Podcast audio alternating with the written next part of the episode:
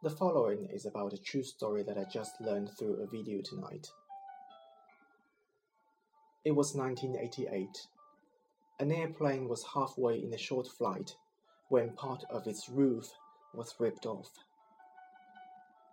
Can you imagine a plane high up in the air, flying like a convertible car? For all the passengers, losing the roof of the plane is like being sentenced to death. However, the plane was still flying under control, and after 13 minutes of fighting against death, all the passengers were able to land on an island, safe and sound. You cannot say it was not a miracle. Several passengers were injured, and nobody was killed, apart from a professional, experienced, and kind hearted air hostess. She was thrown out of the plane when the accident happened. People searched the sea, but her body was never returned. We feel lucky that the plane made it till the end. But not every accident will give us a happy ending. The past few weeks have been tough for most of us we have seen the act of extreme violence in Kunming.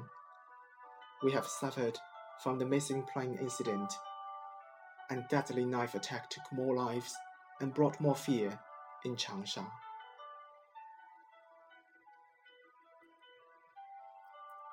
Our WeChat moments seem to be filled with concerns about these incidents. Some friends said they could not fall asleep but also, some said such warm words like, No matter what happens, together we will walk through hard times till we find happiness.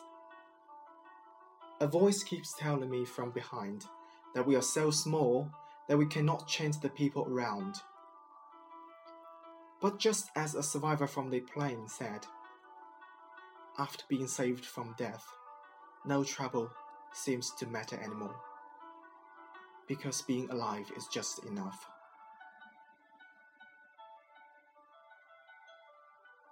The topic tonight is gloomy, just like my mood. I experienced a really terrible day today because someone was not nice to me.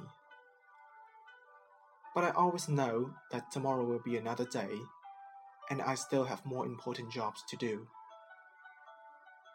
So, if you respect life and nature like I do, my friend, get ready to embrace a brand new day with me.